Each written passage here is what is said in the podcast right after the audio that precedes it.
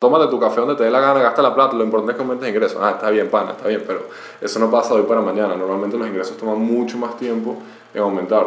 Este podcast es traído a ustedes por Value, educación financiera para jóvenes entre 10 y 19 años, en su escuela, con más de 15 colegios y 4.000 estudiantes que ya aprenden con nosotros y aumentan sus probabilidades de tener una mejor calidad de vida. Para conocer más detalles, visita nuestra página web myval-you.com. Bienvenidos a un nuevo episodio de Networking de Ideas donde los buenos conocimientos se conectan. Y hoy vamos a hablar de un tema, la piedra angular de las finanzas para mí. Es una herramienta fundamental, es como el GPS eh, para alcanzar nuestros objetivos financieros. ¿no? Sin esta herramienta pudiéramos decir que cualquier otra, digamos, otra ayuda o cualquier estrategia en las finanzas no funcionaría sin ella. ¿no? Y bueno, también decirles que tenemos una invitada especial el día de hoy. Aquí está Eduardo acompañándonos haciendo esta sección Por importante ahí con dicen nosotros. que este va a ser el mejor episodio de la novena temporada. Sí, siempre cuando estás tú es el mejor, ¿no? Me imagino. Sí. Bueno, ojalá que sí. Bueno, eh, esperamos sus comentarios a ver qué, qué opinan de, de la presencia de Eduardo en el programa. Vamos a ver qué les parece este episodio. Como les comentaba, y no les he dicho todavía de qué es, pero vamos a hablar de presupuestos. ¿Qué piensan ustedes de esto? Así como yo, ¿consideran que es tan importante en el mundo financiero? Sí, sin duda que sí, no solamente en el ámbito corporativo empresarial, sino a nivel personal es, es clave, ¿no? Tal cual, personal, familiar y como tú decías, Ramón, es una guía, es nuestra brújula, así la decimos nosotros, es la brújula de las finanzas, porque de alguna manera nos ayuda a identificar primero y a seguir un camino para cumplir nuestros objetivos. Tal cual. A la Y hora de hacer una fiesta también. también es importante, ¿no? Sí, o sea, aplica para, para cualquier rubro. No, y tú te, tú te me adelantaste porque hablabas de la parte corporativa. Y eso era una pregunta que yo le quería hacer a Eduardo, que tienes más experiencia llevando el tema de la, de la educación financiera, digamos, personal, las finanzas personales, eh, y, y esos conocimientos a personas que de repente no tenían las herramientas. Cuando tú les enseñabas acerca de, de presupuesto, ¿no notabas que siempre o, o veías ese rechazo y pensaban que eso era algo como para una empresa? Sí, sí, tal cual. De hecho, a mí también me pasó. Creo que la mayoría de las personas es normal o es natural que piensen que son cosas que tienen que ver con empresas y ya. Lo asociamos Lo directamente. asociamos- sí, sí, lo tendemos a asociar a eso. Y, y bueno, de hecho cuando preparamos, porque Andrés siempre me ha ayudado también, no soy yo solo, el curso de finanzas personales, lo que es, lo que el mensaje que, que intentamos transmitir es siempre es, nosotros somos nuestra primera empresa, porque nosotros tenemos nuestros ingresos, nuestros gastos, nuestros activos, nuestros pasivos, y por lo tanto tenemos que manejar nuestras finanzas de forma similar a las de una empresa. Por lo tanto, un presupuesto es una herramienta súper útil, por no decir la más útil, para, para llevar nuestras finanzas personales. Así que ya lo tienen. Lo primer takeaway importante del episodio de hoy es que los presupuestos no son solo para empresas. Y vamos a entrar un poquito en la definición, vamos a ponerle un poco de contexto. ¿Qué es un presupuesto, no? Y bueno, no es más que, como adelantabas, una estimación de cuánto vamos a ganar y cuánto vamos a perder. Es decir, de nuestros ingresos y nuestros gastos y haciendo una especie de, de balance, ¿no? De un neteo para ver qué es lo que queda. Si es que queda algo, ¿no? En, los casos. Y bueno, ¿para qué hacemos esto? Bueno, porque esto nos permite planificar nuestras finanzas. Debemos ver el presupuesto como un, como un plan de acción, pero en términos monetarios. ¿ok? Así como una empresa quiere cumplir cierto objetivo, quiere desarrollar un software o quiere eh, hacer un edificio, por ejemplo, tiene que hacer primero el piso, tiene que hacer la estructura y tiene una planificación de una serie de actividades que tiene que hacer para poder cumplir con el objetivo. El presupuesto es de cierta manera lo mismo, pero en términos monetarios. ¿ok? Entonces tiene todos los pasos que yo necesito para cumplir un objetivo. ¿Por qué quiero hacer un presupuesto? Bueno, eso tiene que ser lo primero que deberíamos saber. Quiero conservar mi dinero, quiero mantener mi patrimonio o simplemente quiero ahorrar una cierta cantidad para poder pagarme un viaje, comprarme algo, pagar una educación, un máster, lo que sea. Y bueno, eso nos va a decir en términos monetarios si las acciones que yo estoy haciendo, las acciones que yo estoy tomando el día de hoy, van a ser sufi- suficientes para poder alcanzar esos objetivos, ¿no? Entonces, bueno, es de cierta manera un plan de acción, pero en términos monetarios. Y tiene un resumen y tiene el total de todos nuestros ingresos y todos nuestros gastos en un periodo ya establecido, ¿no? Normalmente podemos encontrar presupuestos diarios, semanales, mensuales, siendo el mensual eh, el que yo considero más, común, ¿no? Y, es de cierta manera el que yo utilizo y es para mí me parece un poco más útil porque no te quita tanto tiempo al llevarlo y te da mucha información importante y porque muchas veces las partidas de ingresos suelen estar asociados a eh, temas mensuales, ¿no? Salarios, eh, pagos y servicios, etc. Ok, entonces bueno, ¿cómo hacemos nuestro presupuesto, Andrés? Sí, es así, bueno, ahí te me, te me adelantaste un poco con el tema de la temporalidad. Realmente tú puedes hacer un presupuesto para cualquier temporalidad, no diario, mensual, lo que sea. Tal cual. Pero muy bien como tú dijiste, sobre todo enfocándolo al tema personal, normalmente el mensual es lo que va más acorde, ¿no? La mayoría de las personas cobran su, su sueldo mensual, la mayoría de las personas pagan el condominio mensual, pagan los servicios mensuales, entonces es una temporalidad chévere, aunque también de hecho, el año pasado estuve una, una persona que, que vino por acá para que la ayudáramos con un tema presupuestario familiar y ella también tenía su objetivo como anual, ¿no? Ella sabía cuánto dinero había hecho en el año, ella sabía cuánto había gastado en el año, entonces ella tenía su, su presupuesto anual y lo picaba en pedacitos para que mensualmente también lo midiera. Eh, quería agregar también una cosa, Ramón, antes de pasar a esa parte. Ok, que es que dime. mencionaste, mencionaste el tema de las empresas y en nuestro curso, y a mí me gusta decir también en finanzas en mi escuela, que tu primera empresa eres tú, ¿no? Y cuando empiezas a pensar como que, o te empiezas a ver a ti, tus gastos y tus ingresos como una empresa, es mucho más como relacionable, ¿no? Es decir, Claro. las empresas tienen ingresos y tienen gastos, pero tú también tienes tus ingresos y tus gastos. Sí, ¿no? Eduardo no, no- nos comentaba exactamente eso, ¿no? De vernos nosotros como la primera empresa. Y igualmente a, igualmente a tu familia y, y así, de hecho, también puede ser al revés, ¿no? Si tú empiezas a llevar tu presupuesto y después trabajas en una empresa, es la misma... Y te tomas las cosas más en serio, no lo ven Sí. así. O sea, si haces un presupuesto, inclusive dentro de nuestro círculo social puede ser como que hay, haya cierto rechazo. No sé, aquí me puedo estar adelantando, es decir, que tú le digas a, a tu pareja o a tus amigos, no, es que ya no puedo gastar porque, bueno, ya me pasé.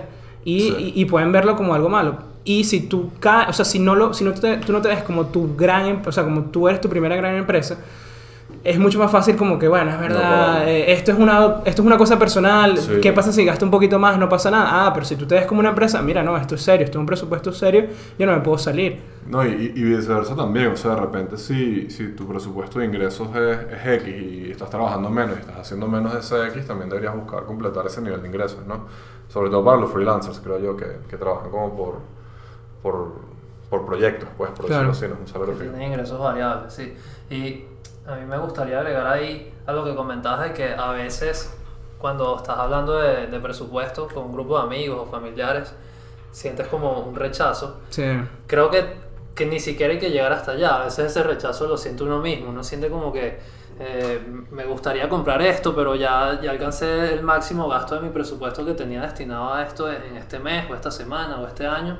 Y, y uno se pone a, a dudar en si debería hacerlo o no, a aprovechar una oportunidad o no también, que a veces creo que es justificable salirse del presupuesto porque, bueno, hay oportunidades que se dan en determinado momento y ya. Tal cual. Pero es un poquito pensar en eso también, ¿no? En, en- en cómo a veces nosotros mismos no, no Nos ponemos trabas, sí, nos pero ponemos nos, trabas. ponem- no- nos ponemos trabas a la hora de cumplir el presupuesto. Bueno, y precisamente para, para hacer ese presupuesto y cumplirlo bien, Y que se haga más fácil llevarlo, ¿no? Porque es un proceso también. Es así, bueno, primero tenemos la, la parte de la temporalidad, que Ramón ya la, ya la mencionó, definirla. Después de eso también tenemos que definir cuáles son nuestros objetivos financieros, ¿no? O sea, cuál es ese, ese lugar al cual queremos llegar con nuestro dinero, ¿no? Y, y a mí me gusta mucho pensar, o me gusta enseñar, que en vez de pensar en una cantidad de dinero, pienses en qué quieres conseguir y después pensar en cuánto dinero necesitas para conseguirlo, ¿no? Porque no es lo mismo alguien que quiere comprarse una casa de un millón de dólares que alguien que quiere pagar el inicial del carro, ¿no? O sea, creo que Claro. eso afecta mucho en cómo Como gastas un tu dinero. reverse engineering. Está, Sí, está sí. bueno eso. Sí, me, me gusta pensar. Bueno, a mí me gusta. Yo pienso mis cosas así, mis, mis objetivos, y, y creo que es la mejor manera de pensarlo con el dinero también. Porque si no, después tienes el dinero y no, no creo que lo gestiones bien si no sabes qué quieres hacer con el dinero. ¿no? Tal cual. Eh, segundo, bueno, ¿cómo lo vas a hacer? ¿no? ¿Cuál es tu, tu herramienta de trabajo? Hay gente que es más tradicional y lo hace con papel y lápiz. Mi papá es así. Los he visto, sí, también. Este, lleva sus libros de contabilidad de sus inversiones y su presupuesto unas hojas que se están rompiendo. Eh, inexplicable absolutamente en la era digital, pero bueno Pero lo lleva. cada quien con su cosa.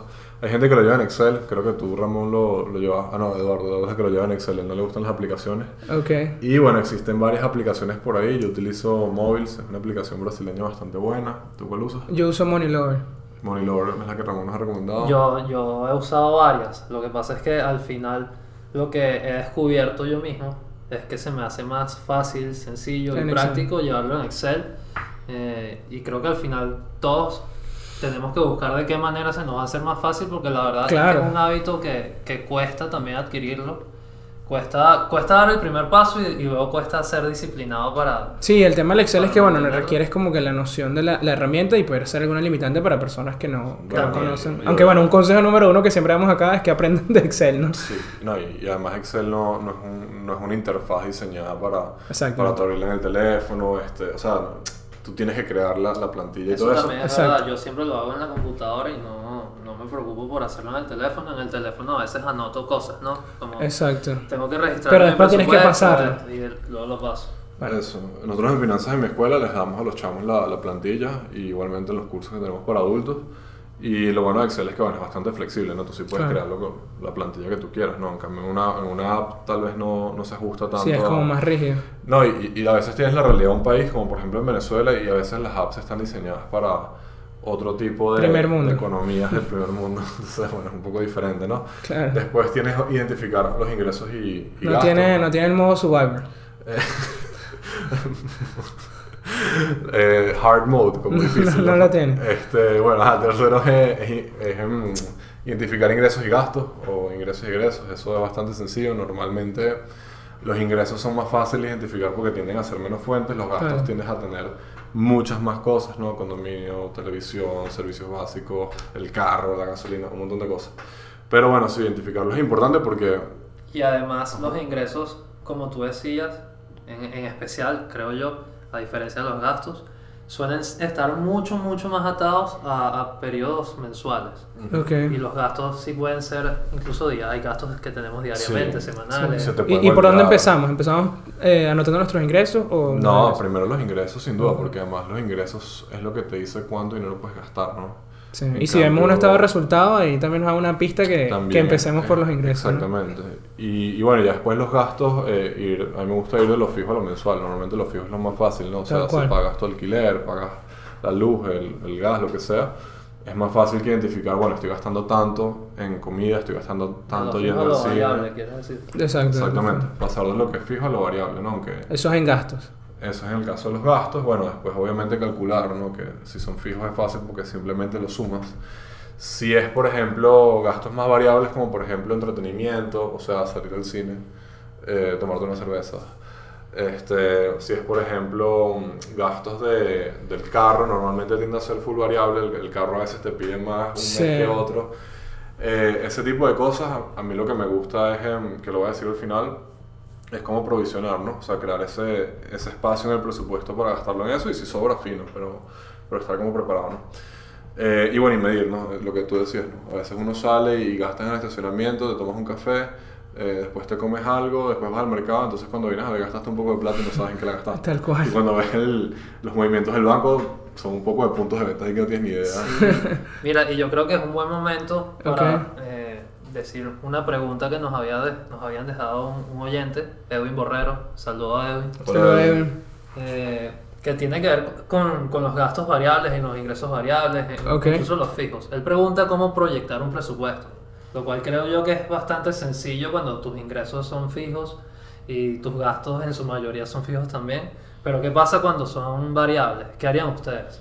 Observar, ver, ver cuáles son mis hábitos. Yo creo que los gastos vienen desde los hábitos. O sea, si tú sales todos los días a, a rumbear, obviamente vas a gastar menos que yo, que no, yo no salgo. claro, mucho. aprovecha, tratas de usar la data. Es lo que- que, que has gastado los últimos meses. Es y que- tratas de, de proyectar eso. Exacto. De O hecho, de hecho yo, voy- yo siempre que explico ese tema de identificar gastos, yo digo no pienses en qué gastas, sino piensa en qué haces. Lo que tú haces Ok. determina lo que... Exacto. Yo veo Netflix, obviamente gastas en Netflix, pues. Más este, Yo pido cosas por Amazon, ¿ok? Entonces, y así vas encontrando eso, porque difícilmente, al menos de que estés pagando una suscripción que no estás utilizando, difícilmente va a haber un gasto en el cual estás saliendo plata y no estás usándolo. Oye, y ahí lo identifica fácil de que debes quitar. Claro, uno dice, estoy pagando esto que no estoy y no lo utilizas. Sí, pe- pero yo quiero llevarlo más allá. O sea, una vez ya, ya identificaste el concepto del ingreso o el Ok. concepto del gasto. ¿Qué pasa cuando ese ingreso y ese gasto son variables? Que yo creo que es lo que decía Ramón hace un, un minuto. Eh, una buena técnica para esto, que, que, bueno, estuve leyendo también yo, Ok. eh, es- tiene que ver con, con que, bueno, si tus ingresos son variables o tus gastos son variables, lo que puedes hacer es tomar los últimos tres meses Claro. que tuviste o seis meses, calculas un promedio de eso y con eso es que proyectas a, a- a los próximos meses. Obviamente tomando en cuenta lo que dice Andrés también. Que es la si provisión. crees que dentro de dos meses tu gasto va a ser mayor por X razón, tienes un cumpleaños o tienes una operación planificada, algo, algo por el estilo, tienes que tomarlo en cuenta. Pero esa más o menos sería una, una buena técnica. Sí, sin duda. Y, y para eso voy con el tema de provisionar justamente. Eh, Es un buen dato. Provisionar es básicamente, en contabilidad se usa mucho, pero básicamente agarrar un pedazo de, de unos ingresos o unos gastos y separarlos, ¿ok? Para algo. Eso, eso es provisionar. Plata. Agarrar plata y separarla. Eh, en el caso del presupuesto, siempre va a haber cosas extraordinarias, cosas que, que no son del día a día y que, bueno, por definición son variables también, ¿no? Por ejemplo, tengo que ir al odontólogo para, no sé, ponerme una ortodoncia, unos, unos aparatos, unos brackets, qué sé yo. Eso es un gasto que no está esperado, ¿no? O sea, es un gasto que vas al, al odontólogo, el odontólogo te dice, y te pones a llorar y te dice, mira, tenemos que, Y no tiene seguro, no, no, y no no. tienes seguro, te pones a llorar, entonces dices, mira, tengo que hacer esto. Eso, para eso tú haces una provisión en el año. O sea, yo creo que igualito que las empresas, tú agarras y dices, ok, ¿cuánto he gastado yo en médicos el último año? Bueno, he gastado, no sé, 500 dólares, ¿no? El último año. Entonces yo en vez de agarrar y esperar a que vengan los 500 dólares y tener que sacarlos para pagarlos, yo todos los meses aparto una parte para pagar eso. Exactamente. Por ejemplo, el caso de los seguros médicos. Ese es un caso muy fácil. Es un, es un pago que se hace una o dos veces al año. Tú no vas a esperar a que venga y te quedes sin seguro para decir, ah, es que no tengo plata para pagar el seguro, ¿no? Tú vas separando ese pedazo de la torta Claro. y cuando viene lo, lo pagas. Creo que igual pasa con los regalos de Navidad y ese tipo de cosas que son temporales. Un ejemplo a nivel empresarial, por ejemplo, si, si no- alguien que nos está viendo tiene una empresa en Estados Ok. Unidos, es el caso del, del pago de impuestos, pero más, más que todo cuando le pagas a ese, al contador, al CPA, por la gestión, ¿no? Él, él tiene un, un- él te cobra por ese servicio. Sí, por calcular lo normal- que es. Y para- normalmente ese servicio tú puedes, eh, de alguna manera, saber con antelación cuánto, cuánto te va a costar. Entonces puedes ir provisionando de los ingresos que tenga tu compañía, cuánto vas a ir guardando para cuando tengas que hacer esa declaración de impuestos. Exacto. Todas estas cosas nos van a ayudar a que las decisiones que tengamos que tomar se hagan de forma más sencilla, ¿no? No nos vamos a sorprender cuando venga ese gasto y tener que pedir prestado o lo que sea. Pero bueno, resumiendo cómo podemos hacer nuestro presu- presupuesto, perdón, lo primero es definir nuestros objetivos, ¿no? ¿Qué queremos hacer con el dinero? La temporalidad primero. La temporalidad y los... Correcto, la temporalidad. Luego vamos con los objetivos. ¿Cuál es el propósito eh, y nuestras prioridades? ¿En qué queremos gastar nuestro dinero? Porque eso varía mucho en cada uno de nosotros. Todos tenemos gustos distintos eh, y tenemos necesidades distintas. La tercera es seleccionar nuestra herramienta de trabajo de acuerdo a nuestras necesidades. Nuevamente, si nunca estoy en la computadora, probablemente Excel no me va a servir como herramienta para llevar mi presupuesto. Probablemente tenga que hacerlo en papel como el papá Andrés o con una aplicación que yo les recomiendo ampliamente una aplicación. Puede ser Money Lover o puede ser cualquier otra. Y la, cuarta parte sería identificar todos nuestros ingresos y, y egresos o gastos. Aquí no, nosotros lo separamos en dos pasos, es decir, no traten de ponerle partidas monetarias. Es decir, simplemente, como decía Andrés, ¿qué hace? Mira, yo recibo dinero por esto y anotarlo todo para que quede todo el detalle. Yo, hago, yo recibo dinero por esto y pierdo dinero por esto o gasto dinero en esto. Y luego ese, ese siguiente paso que les mencionaba es ponerle ya el número a esas partidas, ¿no? Ah, bueno, Netflix tanto, eh, salario tanto, etcétera, ¿no? Porque ya una vez que tenemos el esqueleto es mucho más fácil rellenarlo, por así decirlo. Y el último paso que comentaban Andrés y Eduardo, que es provisionar, ¿no? Dejar ese, ese excedente, ¿no? Poner esos gastos que no sabemos si van a llegar a pasar, pero como como ya tenemos esa sensación de que sí, eh, van a pasar en algún momento, o eh, para lidiar con la incertidumbre, vamos a llamarlo más fácil, dejar esa porción de, de excedente que se llama provisión para hacerle, hacerle frente a esos, a esos gastos inesperados cuando lleguen a ocurrir, ¿no? Entonces serían esos seis pasos. Así. Y bueno, ya que tenemos esos resultados, porque bueno, obviamente esto produce una serie de resultados, ¿no? Veo, veo cuánto dinero tengo o cuánto dinero perdí, etcétera, que ya nos adelantaba Andrés. ¿Qué hago con esto, Eduardo? ¿Cómo analizo yo mis resultados de, de presupuesto?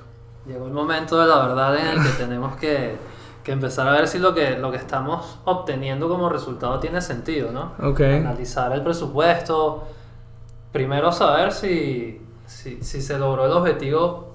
Número el uno. el objetivo Eso es, número lo, eso es lo primero. Que es tener ahorros, ¿no? Ok.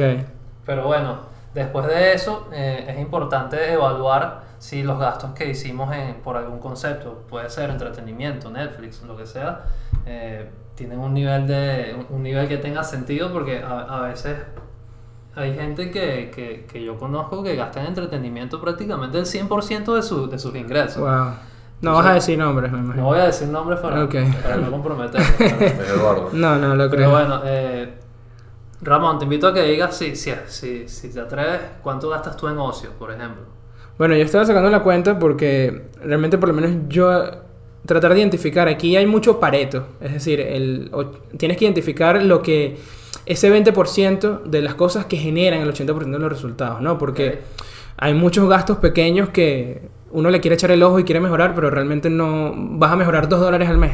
Oye, eso no, eso no vale la pena. Y a mí me gusta ir por lo que realmente ge- genera, y por lo menos ir al cine eh, yo soy una persona que ve mucho el cine y he visto que eso me ha generado bastante, eh, bastante gasto. Eso también tiene relación con, con tus gustos, ¿no? Yo Exacto. soy de los que siempre recomienda que si hay algo que, que es lo que te hace más feliz a ti, puede ser ir al cine. A mí, Exacto. por ejemplo, me hacen muy feliz los deportes, tanto practicarlos como verlos, y tiendo a gastar mucho en deportes, en entradas o en, en lo que sea. Y, y- y yo recomiendo que si hay una partida en la que puedes ser un poquito más eh, bueno contigo, por decirlo de alguna manera, eh, es esa, la que te haga más feliz.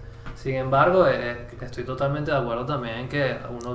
Pero siempre hay maneras de manejarlo y aquí este es el consejo que quería dar. Por lo menos nos dimos cuenta de eso, mi pareja y yo, y eh, decidimos ir los días que hay descuento. Entonces, pensarás que no, pero yo saqué la cuenta y, y cada tres meses estamos hablando de que te puedes ahorrar eh, tres dígitos, ¿sí me entiendes? O sea, a partir de 100 dólares inclusive, lo que te puedes ahorrar simplemente con ese pequeño cambio de ir en días de descuento. Entonces siempre hay una manera de, de- de actuar sobre, sobre que eso. Lo que pasa es que creo que la gente peca un poco de que usan esa, esa forma de verlo, que yo también estoy de acuerdo, hay cosas que a todos nos gustan y por ende gastan. Es que a mí me gusta, entonces yo lo gasto y ya. más, pero hay formas de hacerlo. O sea, si te vas a tomar cervezas, no te tomes 50, tómate, tó- tómate 10, pues. O sea, Exacto. no- igualito vas a tomar cerveza, ¿no? Si te gusta tomar café, conchale, no te tomes 10 cafés en Starbucks, tómate 2 o 3 y te Bueno, el en secreto de, la- de los millonarios es hacer café en casa, ¿no? Tomar café en casa. Yo, es- yo creo que siempre hay formas de, de que tengas un, un- un buena relación entre, Sí. entre retorno y, y- y gasto, ¿no? Solo tienes que pensar la parte económica. Yo creo que normalmente cuando suceden esos casos, aquí obviamente voy a poner a todos en una misma bolsa, no disculpen que generalice, pero cuando normalmente nos dejamos llevar por un hábito es cuando nos olvidamos de la arista económica. Es como que esto es lo que me 100%. hace feliz y ya. Entonces cuando No empezamos, a, paro. empezamos a poner la arista económica, ah, pero estoy, bien, estoy viendo que esto me... Gasté todo lo de mi salario en esto. Gasté Yo- más en comida que en esto. Yo hago Ah, eso con cosas ya- muy puntuales, como por ejemplo un viaje o, un- o ir a un concierto, sobre todo eventos. Ok. Cuando son eventos es como, o sea, si, si no me gasto esta plata yendo a, a ver la, la banda que me gusta o yendo al partido de fútbol que me gusta, ¿cuándo vas ahí? Eso no Sí. va a volver ahí. Claro, pero eso ya viene... es- y ahí entramos en otro detalle que... de las oportunidades. Sí. de las oportunidades. oportunidad. Y esto es una pregunta que también nos hacían de cuándo salirse del presupuesto. Ay, Entonces, o sea, eso. Se casa, se casa Efraín, se casa un amigo nuestro en Dominicana. ¿Qué vamos a hacer? No, no se va a volver a casar, espero. No, y también, o sea, también pasa la parte de egresos y también parte la parte de ingresos en el sentido de que ahorita el mercado, llega, ponte que el mercado vaya a caer ahorita otro 20%, ¿no? ¿Qué vas a hacer? No vas a- yo tengo una estrategia de dedicarle cierto porcentaje de mis ingresos de forma mensual. Obviamente, si veo el- que el mercado está 20% o 30% Aprovecha, bajo, no voy a ponerle la misma cantidad que, que hago siempre, en, en máximo histórico. Obviamente no, obviamente voy a aprovechar, me va a salir el presupuesto y voy a meterle mucho más dinero. Entonces, bueno, estas son las, la- las situaciones cuando salir. ¿no? Yo creo que para definir es bueno tener un porcentaje máximo de nuestros ingresos que estamos dispuestos Unas referencias, tener Ah. ciertas referencias nos va a ayudar. a, a invertir en, en nuestra felicidad Ok. por el lado de ocios y gustos. ¿Cuánto, Eh, Eduardo? Bueno, hay, hay diversos métodos, ¿no? Hay, hay métodos muy comunes que te dicen que un 30% de tus ingresos es, es- es- es bastante bien. Ok. Hay, hay personas que usan un 10% nada más porque tienen otros objetivos de ahorro, de repente ganan más plata también. ganan más dinero. También. eh, o tienen un objetivo de ahorro bastante grande que lo- los motiva a, a gastar menos en ocio durante un periodo. Pero, pero yo, yo, yo lo recomendaría que entre 10 y 30% es un, un porcentaje saludable de nuestros ingresos. Yo, creo que eso depende mucho. Sí, creo que mínimo 10, algo así, pero, Pero tú dirías que ya después de 30 no es saludable. seguramente no, pero, pero es que también depende de la persona. O sea, si eres un chamo y vives con tus papás y, ¿sabes? De repente ganas 300 dólares, tal vez te puedes gastar 150 porque vives con tus papás y tienes 20 años, pero si tienes tres hijos y tienes 40 Claro. años, capaz no vas a poder gastar 5 nada También más. puedes verlo al revés, ¿no? O sea, O sea- puedes, puedes partir por cuál es tu, tu objetivo de ahorro. De repente, diría si de es es 10%, 50 o 70%, ahorras eso y, y Y el lo resto demás. lo divides en, en tus gastos, incluyendo el ocio. Pero, pero creo que siempre hay que gastar algo. O sea, si sea, no sé, 10 dólares al mes, o sea, al Sí, menos algo para que Salud un mental. Exactamente. Claro, sí, bueno, al final tenemos que llegar a ese equilibrio entre, hay como esos dos opuestos, está el, eh, el- esta, esta frase de, de- de Washington o de Franklin que dice que, que todo barco se hunde por, por, un pequeño, por un pequeño agujero, es decir, que cualquier partida es importante, y está también lo otro de que solo vives una vez, ¿no? Hay que, hay que llegar al equilibrio, de-. Sí, de, bueno, gasto, pero inteligentemente. Mira, y, y luego de eso, cuando ya vamos a, a ver lo- los resultados de nuestro Los presupuesto, resultados finales. ¿cuáles son los, los posibles escenarios? Ok, bueno, tenemos neutro, Hay tres. Ajá, está neutro, positivo y negativo. positivo y negativo. ¿Qué quiere decir neutro? Bueno, Andrés, dinos aquí qué significa Bueno, neutro. que, que estás como en equilibrio, que ni ganaste ni perdiste. Sí, o, ese es Que casi que imposible. fueran pues. exactamente iguales a tus gastos, lo cual es muy poco probable. Exacto. Es difícil. Es difícil. Ujú. Ahora bien, está el escenario positivo, que es el mejor, es el ideal, en el cual Ok. tus ingresos fueron mayores a tus gastos, Que queremos estar todos. en donde queremos estar todos y mientras más alto, mejor. Claro. Y el negativo, que es bueno, donde tus gastos son mayores a tus ingresos, y es donde ahí tienes que empezar a, a- a hacer ajustes, ¿no? Ok, claro. ¿Qué pasó? ¿Por qué mis gastos fueron mayores a mis ingresos? ¿De qué manera puedo yo aumentar mis ingresos? ¿De qué manera puedo yo disminuir mis gastos? Porque a veces, a veces pensamos que una cosa es más fácil que otra y termina siendo totalmente al revés. Eh, es cuestión totalmente personal. Todas las personas eh, tendrán facilidades para aumentar sus ingresos o disminuir sus gastos distintas a las otras, igual, igual las familias, igual las empresas, pero, pero ese es el momento en el cual tienes que analizar por qué sucedieron las cosas y eso te va a permitir hacer un, un presupuesto más cercano a la realidad la próxima vez, ¿no? O sea, Claro. si tú analizas eh, febrero 2022 y resulta que tuviste más gastos que ingresos, pero cuando lo analizas te das cuenta que tres familiares tuyos cumplieron años. O sea, fue una situación... con- con- con sí, fue una tu situación especial.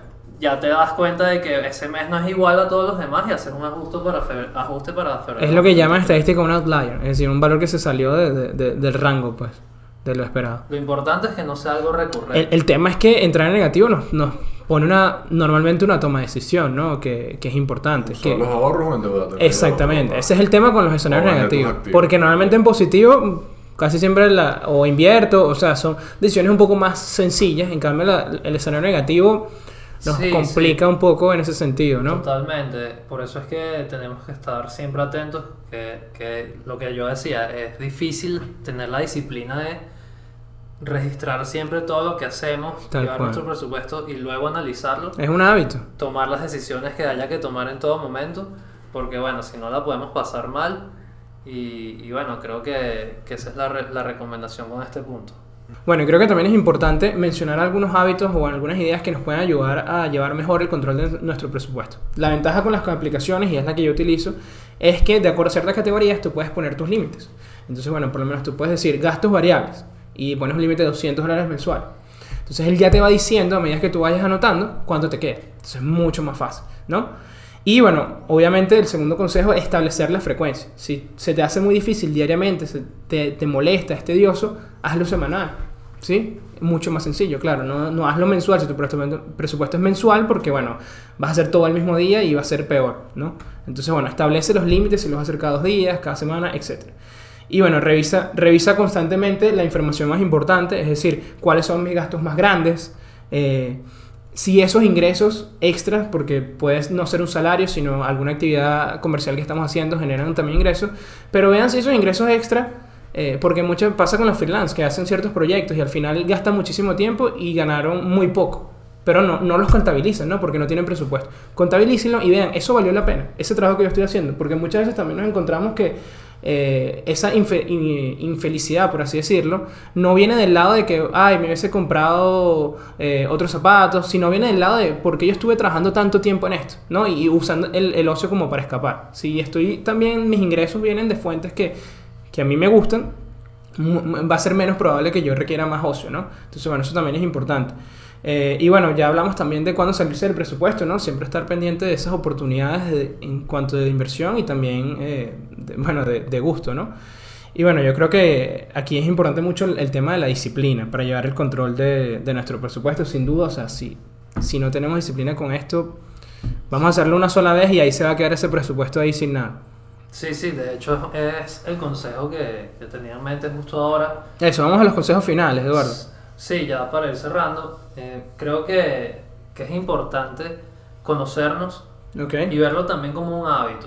Ahorita yo estoy leyendo justamente hábitos atómicos, un Buenísimo. libro muy famoso y muy, que considero bueno hasta ahora. Sí, es muy y, bueno. Y al principio ya te habla de una vez de cómo tienes que ver, verlo más por el lado de, de- de tu sistema, de los hábitos que tienes, que de los objetivos que tengas. Que digo, igual son importantes y nos sirven para establecernos una dirección, ¿no? Pero acostumbrarnos más a, voy a registrar. Que proceso, claro. A- Cada cuánto lo voy a registrar, lo que decías tú, con qué, con qué, con qué periodo. ¿Con qué y eso nos ayuda a tener una disciplina que se va haciendo cada vez más fácil y, y después va a ser al revés. Va a ser como que se me olvidó registrar esto, tengo que hacerlo. ¿Por, por qué no lo hice? En vez de otra vez, tengo que registrar eso otra vez. Ya, Sí. ya pasó un mes, ya pasó una semana. Otra vez abrir el presupuesto en Excel o en la aplicación. Eso es clave y, y creo que es muy importante. Al final aquí eh, los hábitos aplican para todo en la vida, no solo para el presupuesto y creo que puede ser un consejo valioso para todo el mundo. Y también quiero dejar una, una frase que vi por ahí. Ok.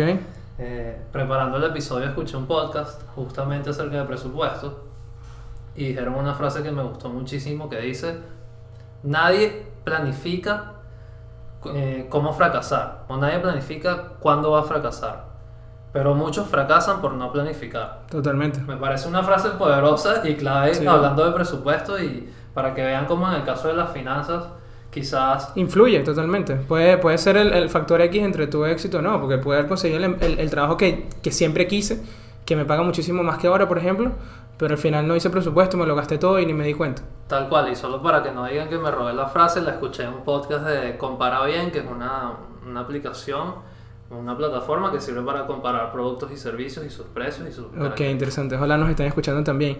Andrés, un consejo final, algo que tengas que decir antes de despedir el programa. Eh, sí, los presupuestos son guías, no son camisas de fuerza, eh, van cambiando con uno. El presupuesto de hoy no es el mismo de dentro de seis meses. Y el último, una cosa que he visto que estamos discutiendo ahorita eh, fuera del micrófono, eh, que hay, hay, hay mucho en Twitter, sobre todo he visto mucho ataque a la gente que busca ahorrar, tipo lo del café, ¿sabes? Como Ok. que me hice millonario porque ahora me hago mi café en casa y tal. Este, Muy frecuente. y la verdad es que nunca subestimen, como dijo Eduardo, sus hábitos y cómo impactan en sus finanzas. Y obviamente siempre apunten a que sus ingresos aumenten, ¿no? Porque esa es la justificación. Bueno, no- no es importante, tómate tu café donde te dé la gana, gasta la plata, lo importante es que aumentes ingresos. Ah, está bien, pana, está bien, pero eso no pasa de hoy para mañana. Normalmente los ingresos toman mucho más tiempo en aumentar. O sea, ¿cuánto tiempo? Si yo te digo, mira, tú puedes aumentar tu ingreso 200% para la semana que viene, No, no creo. probablemente nadie puede. Pero si preguntas, ¿puedes disminuir tu gasto Exacto. 10%? Probablemente. Probablemente Probablemente sí. sí. Este, tú tienes mucho más control sobre los gastos que sobre los ingresos. Entonces siempre apunta a aumentar tus ingresos, pero ten en cuenta que los gastos son mucho más gestionables. Pero no lo, no descuides, exactamente. Y bueno, yo, mi último consejo simplemente va en la línea con lo que mencionabas de que es algo flexible, no es esa camisa de fuerza, no es que nos vamos a morir porque, porque no cumplamos un mes. Es que, bueno, si, si gastamos un poco, un poco más de lo que esperábamos, en algunas ocasiones, especialmente un viaje. Aunque yo, yo recomiendo también que hagan un, un presupuesto viajero, aparte cuando están en un cierto viaje. Sí, claro. A, a- a mí me gusta hacerlo normalmente para este viaje tengo tanta cantidad No, claro. y hago un gasto diario, Obviamente. mucho más fácil. Mira, hicimos pregunta de la semana. No hicimos pregunta de la semana. Creo que podemos hacer una relacionada con, con los gastos de viaje. Ok. ¿Cuánto- si- si- si- ¿Alguna vez han hecho un presupuesto cuando viajan? Ok. ¿Lo, han, lo, han, lo han visto útil? Y si lo han visto útil, ¿por qué no piensan en, en, en usarlo en su, en su día a día, ¿no? en sus finanzas personales de siempre, ¿no? De, a, a diario. Entonces creo que la pregunta podría ser esa, ¿no? ¿Han hecho un presupuesto cuando, cuando viajan? ¿Sí Ok. o no? Comenten. Yo lo he Me hecho. gusta, me gusta. Siempre fracaso. Ok, bueno, eso no es un buen consejo, Andrés. Y bueno, para finalizar el consejo que, que quería decirle antes de que Andrés y Eduardo me interrumpieran, es que, bueno, si nos salimos en algunas ocasiones de nuestro presupuesto no lo vean como un problema, ¿no? El problema realmente es si esto se, se vuelve algo, algo recurrente. Es decir, que más bien es sorpresa. Mira, por fin eh, di positivo en mi presupuesto, ¿no? Entonces, eh, porque esto también nos va a desanimar. O sea, si, si vemos que todo el tiempo no estamos logrando los, eh, los objetivos, obviamente nos vamos a desanimar y lo que va a pasar es que vamos a dar a llevar el presupuesto. Y eso no es lo que queremos, ¿no? Entonces, eso, si nos salimos un poco eh, de lo que esperábamos, no se desanimen, sigan trabajando, sigan esforzándose y sigan llevando su presupuesto. ¿okay? Bueno, hacer ajustes. Hacer ajustes también. Yo creo que es momento de pasar al dato de la semana. Y el dato de la semana es, ¿sabías que, de acuerdo a un estudio realizado por ING en Estados Unidos en 2019, solamente el 41% de las personas siguen un presupuesto personal? Bueno, esto ha sido todo por el episodio del día de hoy. No sé qué les pareció, muchachos. Excelente. Encantado nuevamente de participar en el Working Ideas, ya la tercera vez. Espero que, que, bueno, que a todo el que vea el episodio o lo escuche le guste bastante y, bueno, sigan conectados con nosotros. Okay. Eh, recuerden siempre que, que, bueno, en el Working Ideas hablamos de finanzas, negocios, startups. Y la pregunta de la semana, ¿no? Recuérdales para que puedan... La pregunta de la semana, ¿alguna vez han hecho un presupuesto cuando viajan y les funcionó o no? Dejen en los comentarios en YouTube. Y, y, bueno, espero que les guste. Espero estar pronto nuevamente por... Bueno, podemos dárselo a los, a los, escuchas también. Si quieren, lo invitamos si quieren escuchar más de, Eduardo en el programa, coméntenlo también. Y bueno, pasamos de un episodio por temporada, dos, o tres por temporada, no sé. Lo que ustedes digan. Así que comenten ahí. bueno, esto ha sido todo por el episodio del día de hoy, Networking de Ideas, donde los buenos conocimientos se conectan. Ya saben, seguir nuestras redes sociales, arroba Networking de Ideas en Instagram. Ahí pueden tener información sobre todos, todos los invitados que van a venir esta temporada. Viene un cierre muy especial, como siempre hacemos, sorpresas vienen por ahí, así que atentos, todo va a estar por la, nuestra red de Instagram, arroba Networking de Ideas. ¿Dónde pueden conseguirlo ustedes en redes sociales? Arroba Ardens Urquiola, Instagram y Twitter. Qué buenísimo. ¿A ti, Eduardo? Arroba Eduardo Guevara S, también en Instagram y Twitter. Buenísimo. A mí en Twitter como arroba Ramos es Ramón sin N, XS al final. Ahí en Twitter estoy atento a cualquier duda que tengan. Si quieren también comentarnos, darnos consejos, alguna recomendación de algún invitado que quieren que esté aquí con nosotros, eso sería buenísimo. Pueden hacerlo en cualquiera de nuestros Twitter y también a través de nuestra plataforma de Instagram, ¿no? Y bueno, nuestra página web www.myval-u.com tienen toda la información sobre nuestros cursos y sobre todos los proyectos que estamos trabajando para ustedes. Así que bueno, como siempre, Gracias, gracias, gracias por esta oportunidad de hacer lo que nos gusta, de hablar un tema que nos apasiona tanto y estar cada semana no solamente compartiendo nosotros nuestras historias, sino también recibir todo ese cariño de ustedes y, y todo lo que han aprendido con, con, estas cosas que discutimos semana a semana, ¿no? Así que... Aprendemos muchísimo también haciendo esto. Muchísimo. Y bueno, hasta la próxima semana. Chao. Chao.